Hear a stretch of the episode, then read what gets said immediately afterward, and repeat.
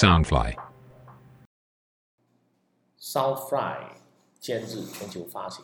美股可支付第四十八集。今天是三月一号。上周股市来来回回暴涨暴跌，不晓得大家是进场捡货呢，还还是在旁边冷眼旁观？其实人生其实就是会经常面对到所谓的金融界里面有一句叫俗语叫做“灰池牛”。灰池牛呢，就是说人有思维的惯性，大家只关注对自己有利的一面，通常是往往忽视忽视了有害的一面，甚至我们人还有所谓的应对的惰性，怕面对现实后就得要解决它，所以我们总会心存侥幸。但是视而不见的视而不见的结果是，犀牛某一天被刺激触动了，它就会向你暴冲而来。我们的健康、婚姻与事业有没有看到隐忧呢？包括你的财务，面对它，你是回避应对，还是主动去管理？事业与人生的高下，有时候就取决于上述的选择。这一段话呢，是我在这个最新一期的《商业周刊》里面所看到的。我觉得这一段话是非常的有意思，所以我就把它作为今天这个我们这个节目的一个开场白。那我今天是要这一集是要讨论一下比特币，因为比特币在上两周就最高五万七，然后就回调，一直跌到四万六。四万六之后，前两天又最低跌到四万四，四万四。今天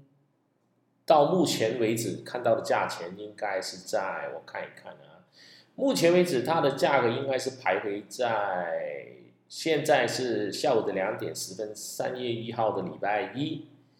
啊，它目前的价格是维持在四万六千四百一十六，这是即时的价钱。那是就是我之前有发了一段文章，我自己用的十波段的这个操作数，然后我从大概是从呃五万六五万七开始一直往回买，买到四万六之后它就停了，然后它的价位一直维持在四万六，那前两天就跌到四万四四万三，但因为我的十波段的钱我已经用完了，所以我就没有继续了，我就在旁边观看，然后今天早上它又涨回了四万六这个价钱。那是不是代表说它的这个价格就是维持在四万六呢？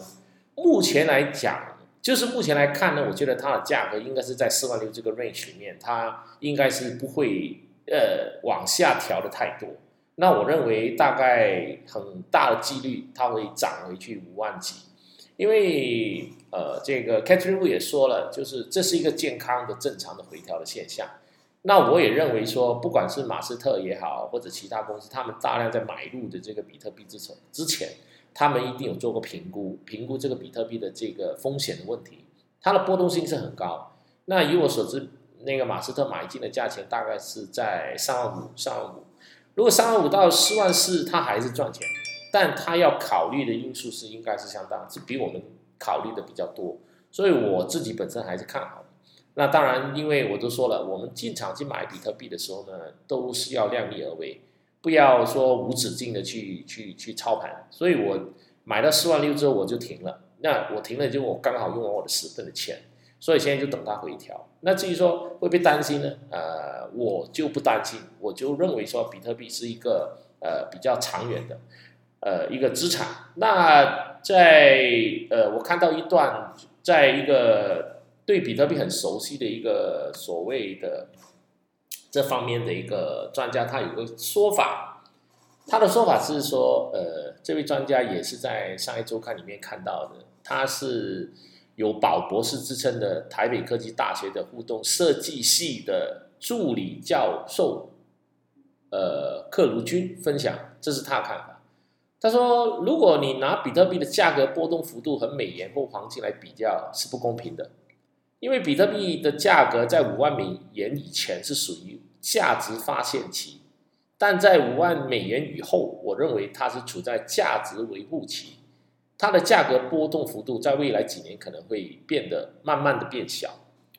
至于内在的价值，拿比特币来对比黄金、股票，这个对比也是不完美的。要真正了解它，是不要透过对比就能了解它的特性。其实，比特币就是一种价值交换的工具和平台。当这个工具和平台的市场份额越来越大，它的价值就会出现。现有越来越多企业或银行，呃，这个是的确的。现在很多美国的企业或者银行都开始。就承认了，接受这个这个这个比特币了。那他这里说，就是说，呃，现在有越来越多企业银行都开始在用比特币进行结算，因为它的跨国界的程度更好。比如印度的卢比，你在台湾的银行要换成新台币不容易，可是比特币就不会，只要一个国家有比特币的交易所就可以兑换了，它的流通性会比一般的交易媒介更好。而目前比特币的交易网络是由许多人的智慧建立起来，这个机制本身就是它的内在价值。你说像电子邮件那个小老鼠符号，表面上看起来没有价值，事实上它创造了像 Google、Gmail 这么大的一家公司和服务，这就是小老鼠符号或是 Internet 网络的内在价值。像比特币，我们现在有 PayPal 这样的跨国服务的公司，全世界有三亿的用户。已经内建比特币的交易存款服务，在美国有超过十五件以上的上市公司已经递交了他们将比特币作为公司的资产申请，这些东西都是它内在价值的一部分。那它这一段东西我非常的认可，我认为呃，比特币是一个未来的一个金呃一个流动的资金或者流动的一种现金或者资产的一种新型的代号。所以，呃，可能就是说，八零八零后的人，八零后到九零后的人会比较容易接受。那八零就八零前的人可能会比较难接受。那我自己属于是八零前，就是我是六零后的。但为什么我我能接受呢？因为我一直认为说，这个世界一直在变，尤其是互联网的改变已经大大颠覆了我们的生活跟我们的人生。而随着这个疫情的这个呃。发生它的转变会加速了我们人类整个社会生活形态，所以未来的就是说，二零二一年应该是一个我们的人生的生活上的一个分水岭。所以，呃，不管是网络上市公司，就是说，在过去，spec 公司并不是那么流行，但是这就去年的 spec 公司的融资都已经超过了差不多八百多亿了，而今年估计会超过一千亿。那为什么大家会很热衷于这种 spec 公司，而不不再往这个 IPO 公司跑呢？其实这就是跟跟整个大环境在改变。呃，那同样的，比特币它可以一夜之间涨三四十趴，也可以在一夜之间跌三四十趴，这是它的呃所谓比特币创新所带来的这种呃波波动性，而这个波动性对传统的金融业来讲，这是不能够接受的。但对新一代的年轻人来讲，他觉得这个是理所当然的，就是高风险高回报。你说它比特币跌得很厉害，涨得很厉害，很危险。但你如果是从两三千块美金开始再进入比特币，一直跌跌蹦撞，跌跌撞，跌到今天，也顶多是两三年前的事。应该是在两三年前，两二零一七年，二零一七年到现在三四年，然后从三四千、五六千涨到现在。最高五万七，即使你它先回调到四万六，其实它那个涨幅也超过了十几倍了。那这个十几倍对于你要投资来说，呃，它能涨到这个程度，你能不能接受这种所谓的呃高风险高波动呢？如果你能接受，你就可以去进场；如果你不能接受，你就会选回传统的这种所谓的资产。那不管说今天呃。特斯拉他买了大量的这个比特币，还有其他的像 NCTY 呀，还有 Mara 这种公司，它跟比特币已经捆绑起来了。当它捆绑起来之后，他们的股价就随着这个比特币的高涨或者下跌而影响。那如果说你想在未来的五年、十年把你的资产翻个五倍、十倍，那可能比特币就相对是一个很好的一个一个所谓的投资。当然，你要承担得起这个风险。那如果你承担得起这个风险，你拿一万块，你去进场，可能五年、十年后，你这一万块就翻成了五倍、十倍，甚至二十倍，因为这是一个看得到的趋势。当然，任何时候都有可能会发生所谓的灰犀牛事件和黑天鹅事件。但这两个事件能不能足以就是让你去思考，你要面对这个风险而可能带来你的资产回报的十倍、二十倍？那你再评估比特币会不会跌，跌到最后变零？如果比特币它最后不会变到变零，而它会从主慢慢的变成主流，那投资比特币就是一个可以选择的。那如果你拿着一万块美金，你去买一个股票或者买一些其他的，你认为在五年后、十年后，你这个股票会被跌呢？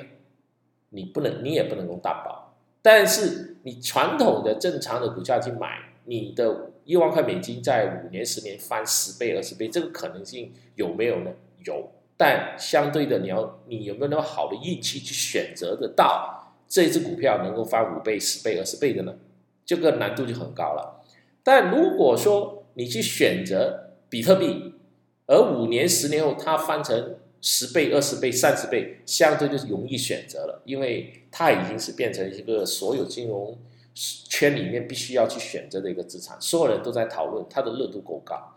而随着环境的改变，它的使用性我觉得会越来越普遍，越来越制度化。所以你看，加拿大已经有这个比特币的 ETF 可以叫可以去买了，有比特呃也有现在比特币的这个信托的可以去买了。当所有都进去买的时候，它就有一小部分的人看好它的未来而进场，而大部分的人还是在评估观望，评估观望。从几千块美金评估观望，一直到现在五万七，它五万七掉下来的时候，大家就认为说，哎，它能够再掉，结果它掉到四万六，它差不多就停在那边。那之后再往上冲，我觉得它就很快就冲破了六万这个价位。所以我自己本身我是认为，比特币还是一个适合，如果你本身没有太多的资产，而希望能够资产能够翻十倍的，我觉得你可以进场。但前提的条件就是你能够承担亏损，你输得起，你才进去玩；你输不起，千万不要玩。那如果说你是很有钱，已经有几千万甚至上亿的身家，你就不适宜这么玩。你可以少量的投入，比如说你现在有几千万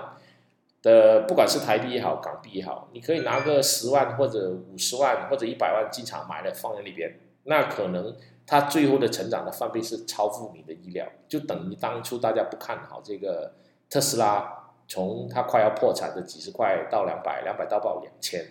同样一个道理。所以我觉得，呃，如果是新一代的年轻人，你如果看好未来是一个科技的时代，那未来科技时代有未来科技时代所使用的这种流